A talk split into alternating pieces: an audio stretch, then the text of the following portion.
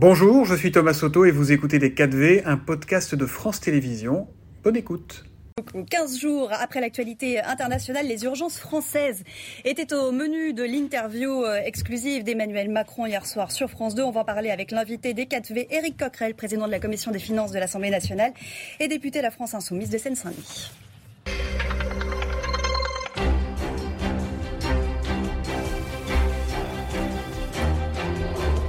Bonjour Éric Coquerel. Bonjour. Euh, Peu de temps après l'interview d'Emmanuel Macron hier soir, dont on va parler, il était 23h30, Elisabeth Borne a enclenché le 49-3 pour la troisième fois de la semaine dans un hémicycle vidé de députés de gauche, de Rassemblement national aussi. Cette fois, ce 49-3 concerne l'ensemble du projet de loi de financement de la sécurité sociale. Les députés ont 48 heures pour déposer une motion de censure. Allez-vous le faire? Oui, on va le faire. En tout cas, du côté France Insoumise, on va le faire. Mhm. Euh, pourquoi? Parce qu'il ne faut pas banaliser le 49-3. Voilà, le 49-3, c'est quand même quelque chose d'assez unique dans les démocraties. Ça veut dire que l'Assemblée nationale ne vote pas le budget, ce qui est une de ses prérogatives principales. Donc la manière de voter, bah, c'est d'avoir une motion de censure. Si le Rassemblement national la vote, vous prenez Vous êtes à l'aise avec ça? Bah, écoutez, euh, si on dépose une motion de censure, c'est à un moment donné pour censurer le gouvernement. Et que je sache, nous n'avons pas, nous, les députés de la NUPES, à nous seuls la majorité pour le faire. Donc à partir de là, euh, soit on fait ça pour l'opérette, et c'est pas notre cas, soit on fait ça pour dire euh, on ne veut plus de cette euh, politique. Et nous prenons, dans ces cas-là, tous ceux qui voudront rejoindre cette motion de censure. Le Rassemblement national qui a voté l'une de vos motions de censure cette semaine, et on peut dire que ça a énervé Emmanuel Macron, invité hier soir de France 2 dans l'événement. On va l'écouter. Ce qui me met en colère, c'est le cynisme et c'est le désordre. Mais ils ont surtout prouvé quoi? Qu'ils étaient prêts, socialistes, écologistes, communistes et LFI, à se mettre main dans la main avec le Rassemblement national. Alors qu'il y a la guerre en Europe, qu'il y a la crise, qu'il y désarroi de tant de familles, ils ont montré une chose. Ils ne sont pas du côté du mérite, de l'ordre, du travail, de la solution, de l'avancée. Ils sont du côté du désordre et du cynisme. Et je vous le dis, ça ne mènera à rien. Vous lui répondez Bon, quoi au chef bien de l'État manifestement. C'était un peu fin, tout ça. Mais enfin, oui, je réponds. Euh, le, le cynisme, alors, pour quelqu'un qui, euh, pendant cinq ans, a mis absolument tous les thèmes dans le débat public, euh, sur l'islamophobie, sur le côté sécuritaire, sur l'identitaire, pour faire monter le Rassemblement national, parce qu'il voulait Madame Le Pen au deuxième tour, je trouve que c'est un peu gonflé. Pour quelqu'un qui, au deuxième tour des législatives, n'a pas trouvé le moyen de donner aucune consigne, ne serait-ce que pas une voix pour le Rassemblement national, comme nous l'avons fait au deuxième tour des présidentielles, lorsqu'il y a eu des duels euh, NUPES contre le RN, qui fait qu'on a beaucoup, beaucoup de députés RN. Je trouve qu'au niveau du cynisme, c'est fort.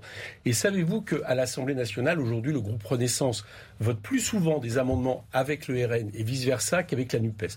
Bon, donc tout ça, ça, c'est c'est évidemment euh, quelque chose de- de- de- d'insupportable. Mais quand Jean-Luc Mélenchon dit il manquait 50 voix pour éjecter Oui, bah, le c'est gouvernement, quand Alexis Corbière dit euh, une majorité alternative existe, Non, il n'a pas dit valide. ça. Non, non, il n'a pas dit ça. Non, Alexis Cordière a parlé de majorité alternative dans le peuple. Il n'a pas parlé de Dans majorité alternative à l'Assemblée. Chacun sait que nous sommes les plus opposés au Oui, Rassemblement mais de fait, quand on dit ça, une alliance sur ce texte-là, Oui, elle pas existe dans le de peuple fait. ne veut pas dire dans l'Assemblée. Il n'y a Hmm. pas de majorité alternative, évidemment, avec. euh, Mais si je reprends la phrase de Jean-Luc. Mélenchon, il manquait 50 voix pour éjecter bah oui, le La gouvernement. motion de censure, c'est fait. Il y a la, question, c'est est-ce qu'il y a aujourd'hui une majorité dans l'Assemblée nationale pour faire passer les budgets du gouvernement? La réponse est non. Est-ce qu'il y a une majorité pour faire en sorte de dire stop ou est-ce qu'il y aura une majorité pour faire en sorte de dire on ne touche pas à la réforme aux, retraites, on n'oblige pas les gens à travailler plus longtemps? Eh bien, nous allons voir. Et s'il y a, eh bien, nous sommes preneurs. On retournera devant le peuple et c'est le peuple qui décidera quelle majorité il y a.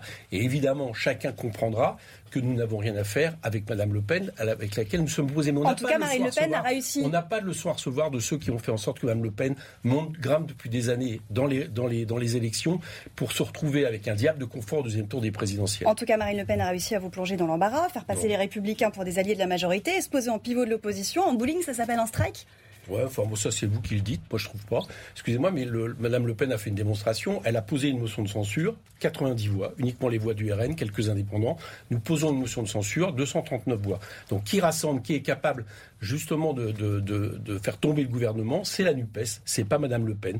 Moi, je trouve que c'est ça la démonstration. Emmanuel Macron a lancé un appel du pied euh, aux Républicains hier. Les Républicains, les Républicains qui indiquaient qu'ils n'excluraient pas euh, de déposer à leur, tour une, à leur tour une motion de censure si le juge nécessaire.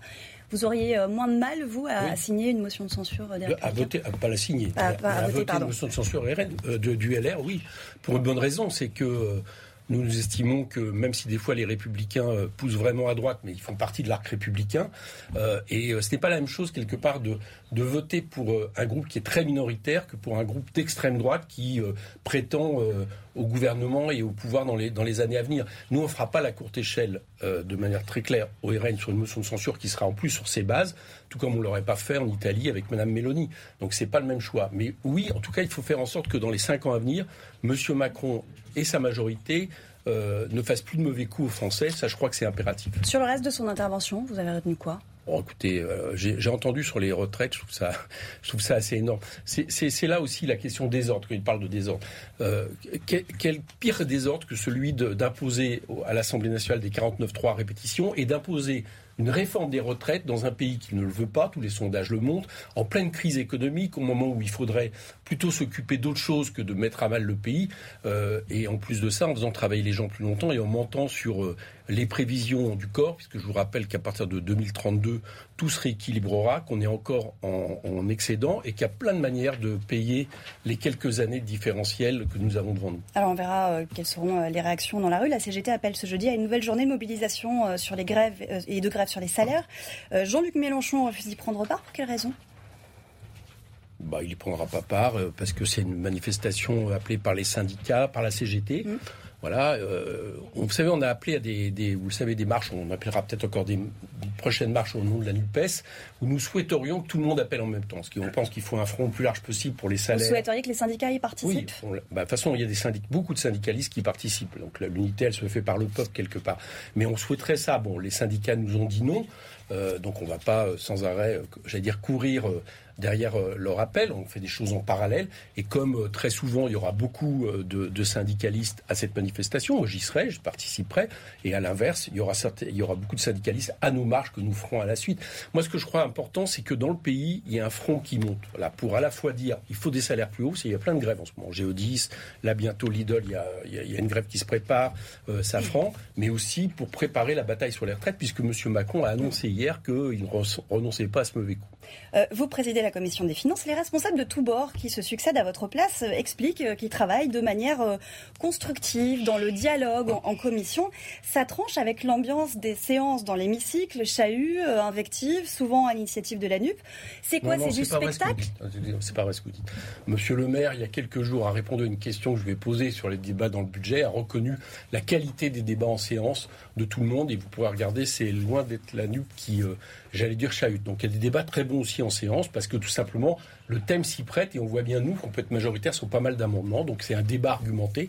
Et en commission, c'est vrai. Il n'y a pas de chahut. Ah non, à l'Assemblée. regardez bien tous les débats et malgré le, côté insupportable de, nous faire lanterner dans la, en séance alors qu'on sait très bien que Mme Borne va finir par arriver, il y a un côté méprisant euh, et un, un côté comédia dell'arte qui est pas très agréable. Mais malgré tout, vous regarderez, les débats se passent très bien. On se bat pour tous les amendements, puisqu'on sait qu'on peut être majoritaire. Il y, a, un amendement de ma, de ma, collègue Caroline Fiat sur le, fait d'équilibrer le ratio soignant euh, dans les EHPAD des personnels qui est passé, donc on se bat là-dessus. En commission, de toute façon, c'est plus traditionnel. La commission des finances, traditionnellement, c'est un endroit où c'est pas l'endroit du buzz, c'est l'endroit des, arguments. Et, pareil, vos opposants en commission vous appellent euh, Coquerel Molotov, Non, ça vous avez vu, non, c'est pas mes opposants en commission, non. Ça, c'était une, c'était une, vous avez vu ça dans le portrait que Challenge a fait de moi. Non, non, c'est pas eux qui appellent ça. C'était une chanson qui avait été faite, mais par des manifestants, et c'était pas critique, en fait. D'accord, très bien. Euh, Emmanuel Macron a déjeuné hier avec le chancelier allemand Olaf Scholz après le report d'un conseil des ministres franco-allemands. Les signaux euh, semblent rouges entre la France et l'Allemagne sur l'énergie, la défense, la solidarité européenne. Est-ce que c'est inquiétant en ce moment? Bah Déjà, ça révèle quelque chose, c'est que euh, les intérêts nationaux existent toujours dans, cette Union européenne. Nous, il y a longtemps que nous disons que l'Allemagne défend ses intérêts et souvent les intérêts c'est rentier, ce qui explique aussi sa politique, et qu'on a été trop suiviste, on a trop laissé faire euh, une politique de ce qu'on appelle nous l'ordolibéraliste, c'est-à-dire qui, qui, impose la question monétaire, la question de l'austérité euh, en premier plan, la question de la politique euh, de l'offre. Voilà, bon, là c'est un peu la vérité des prix, parce que manifestement l'Allemagne est en train de se tourner de manière géostratégique notamment vers les pays de l'Est, voilà, où très souvent elle a un espèce de, marché à la fois de production et de consommation. bon, très bien que M. Macron s'en rende compte. Après, sur le, conflit en cours, il y a différentes choses. Il y a des questions d'armement, il y a des questions aussi où je suis plutôt d'accord avec les Allemands sur le fait de faire un grand plan de relance et de bouclier énergétique à hauteur de 200 milliards, alors que nous, c'est beaucoup plus frileux, on est beaucoup plus sur une politique en réalité néolibérale. Bon, mais moi, je crois surtout que ça révèle, voilà, c'est ça, c'est qu'il ne faut pas être naïf. Mm. L'Union européenne, c'est nécessaire, la coopération, c'est nécessaire, mais ça ne peut pas se faire sur le dos des peuples, et les intérêts nationaux continuent à exister. Et d'ailleurs, c'est ce que vous avez remarqué, c'est ce qui a fait en sorte que M. Macron sorte de, de la charte des traités européens de l'énergie voilà. Alors même qu'on nous expliquait que c'était pas possible de désobéir, qu'il fallait euh, que ce serait être contre l'Europe de faire ça. Bah là, il l'a fait. Et d'ailleurs, je trouve ça positif. Dernière question plus personnelle. Vous êtes visé par une enquête du parquet de Paris pour harcèlement et agression sexuelle suite à la plainte d'une militante pour des faits qui remonteraient à 2014. Pouvez-vous nous dire où en est l'affaire? Euh, je ne ferai pas de commentaire là-dessus. Elle suit son cours. Moi, je dis que j'étais à disposition euh, pas encore de la police? Non, voilà, c'est tout. Elle suit son cours. Merci beaucoup, Eric Coquerel. C'était Les 4V, un podcast de France Télévisions. S'il vous a plu, n'hésitez surtout pas à vous abonner. Vous pouvez également retrouver tous les replays en vidéo sur France.tv.